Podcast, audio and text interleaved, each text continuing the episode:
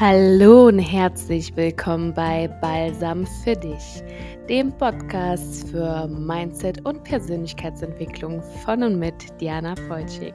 Schön, dass du wieder dabei bist. Falls du gerne eine Coaching-Sitzung mit mir haben möchtest, kannst du jederzeit bei Instagram eine Nachricht unter Balsam für dich hinterlassen. Ich freue mich darauf und wünsche dir jetzt ganz viel Spaß bei der neuen Folge.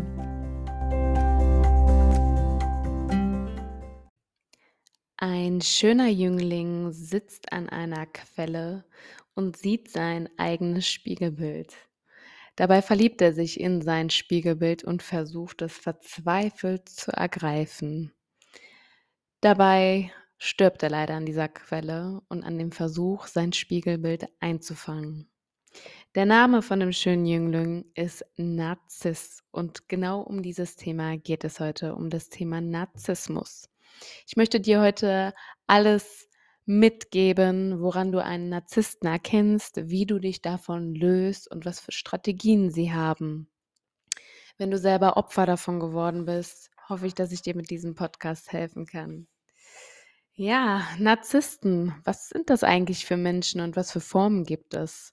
Es gibt zwei verschiedene Formen, einmal den offenen Narzissten und den verdeckten Narzissten.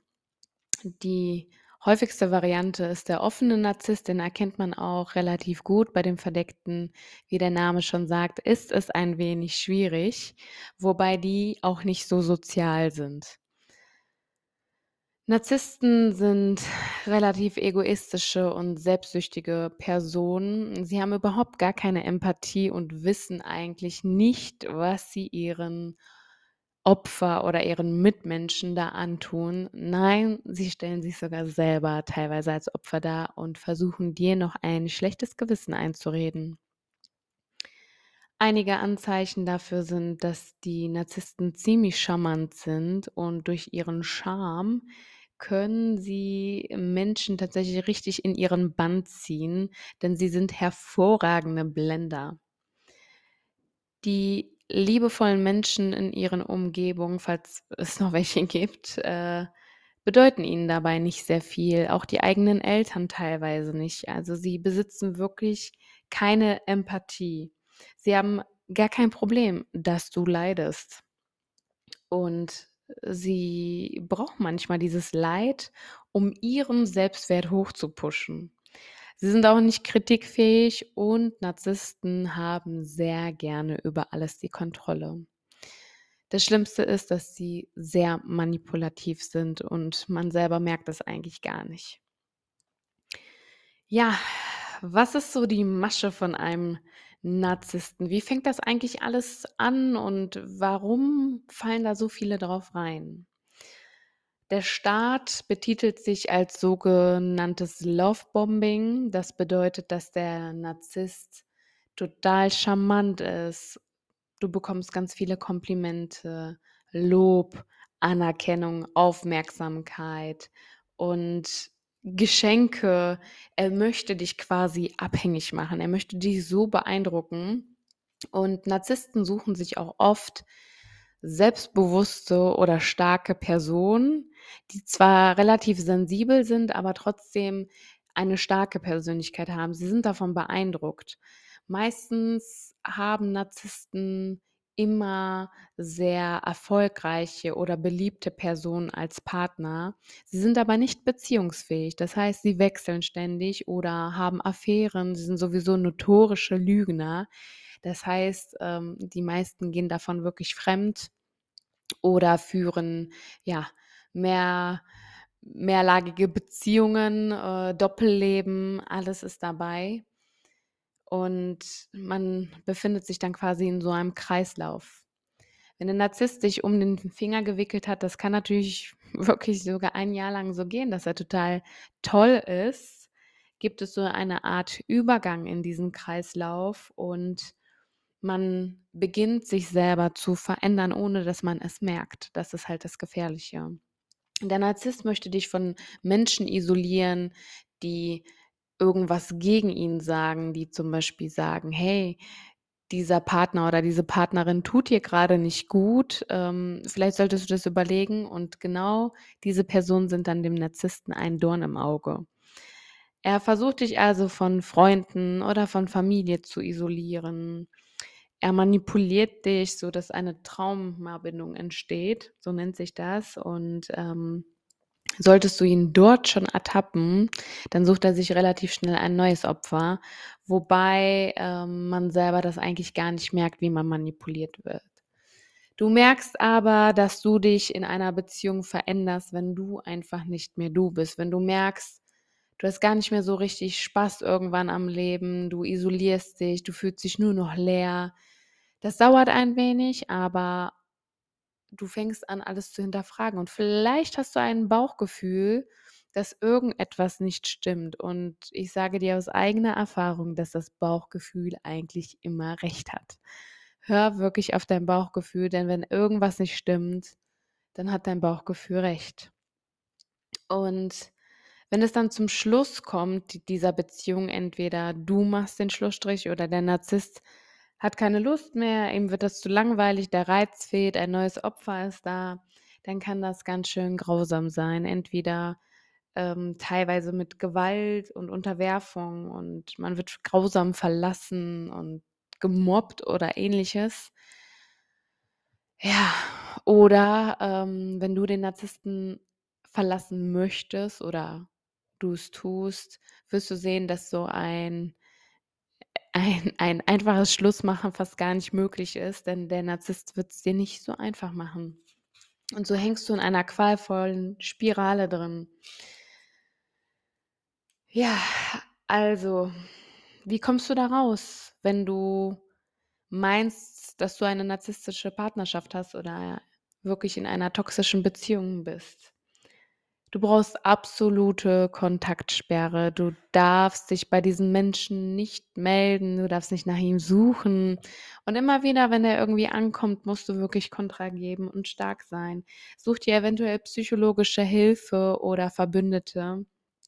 Genauso ist es gut, wenn du zum Beispiel zu einer Coaching-Sitzung gehst, wie bei mir zum Beispiel, dass du da wirklich Hilfe bekommst und dich austauschen kannst mit Menschen, die das ebenfalls erlebt haben. Denn man ist sich gar nicht bewusst, was man danach für Probleme hat. Wenn du eine narzisstische Partnerschaft hattest oder mit einem Narzissten zusammen warst, erleidest du enormen emotionalen Missbrauch. Oftmals denkst du vielleicht am Anfang, dass du relativ gut darüber hinweg bist, doch wenn deine nächste Beziehung kommt, wirst du merken, wie viele Dinge dich eigentlich triggern und wie schwer du es haben wirst, denn es braucht verdammt viel Zeit, um diese Wunden zu heilen. Die Opfer erleiden wirklich Panikattacken, Schlaflosigkeit, Verlust des Selbst, also man, man, das Selbstwertgefühl geht einfach so kaputt, das kann man sich gar nicht vorstellen. Also ein, eine Frau oder ein Mann, die so selbstbewusst waren, können danach wirklich so mickrige Mäuschen werden, ohne dass sie es wirklich bemerkt haben. Es kommt teilweise zu Selbstmordgedanken. Man man verliert das Interesse an geliebten Menschen oder Aktivitäten. Man hat gar keine Lust, großartig mehr rauszugehen oder zu feiern. Man ist wirklich in so einer Kapsel und wenn du das vielleicht selber gerade alles hast, dass du teilweise wirklich gar keine Lust mehr auf irgendwas hast oder beziehungsunfähig dadurch geworden bist, dann brauchst du wirklich Hilfe und es ist nichts Schlimmes. Es kann den stärksten und beeindruckendsten Menschen passieren, dass man wirklich so eine Person erwischt, die einen emotional so abhängig macht und so missbraucht, dass man sich selbst eigentlich gar nicht mehr wiedererkennt und auch gar nicht mehr mag. Die Schäden davon sind wirklich sehr, sehr groß und die können auch über Jahre hinwegdauern. Und wenn du wieder glücklich sein möchtest und eine erfüllte Partnerschaft haben möchtest, dann ist es umso wichtiger, dass du dir Hilfe suchst und dass du daran arbeitest. Denn nicht alle Menschen sind schlecht, nicht jeder wird böse geboren. Nein, auch die Narzissten haben das von klein auf in die Wiege gelegt bekommen durch die Eltern, durch die Erziehung, sie selber haben einfach 'ne Persönlichkeitsstörung und ein Narzisst wird sich im Grunde genommen niemals ändern. Wenn ein Narzisst zum Psychologen geht und es wird diese Persönlichkeitsstörung quasi festgestellt, dann will das der Narzisst gar nicht wahrhaben. Er gibt dann vielleicht sogar noch dem Psychologen die Schuld und sieht sich quasi als Opfer oder nimmt, äh, diese Begründung immer: „Ich bin ein Narzisst, ich kann nichts dafür, ich, äh, wurde nicht geliebt“ oder was auch immer. Und man selber fühlt sich dann tatsächlich noch dafür verantwortlich oder schuld.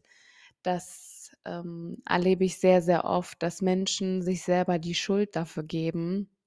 Und ich spreche auch aus Erfahrung, dass man wirklich denkt: „Oh Gott, ich bin schuld an allem“, obwohl dieser Mensch einen so manipuliert hat, so missbraucht hat, so belogen und betrogen hat.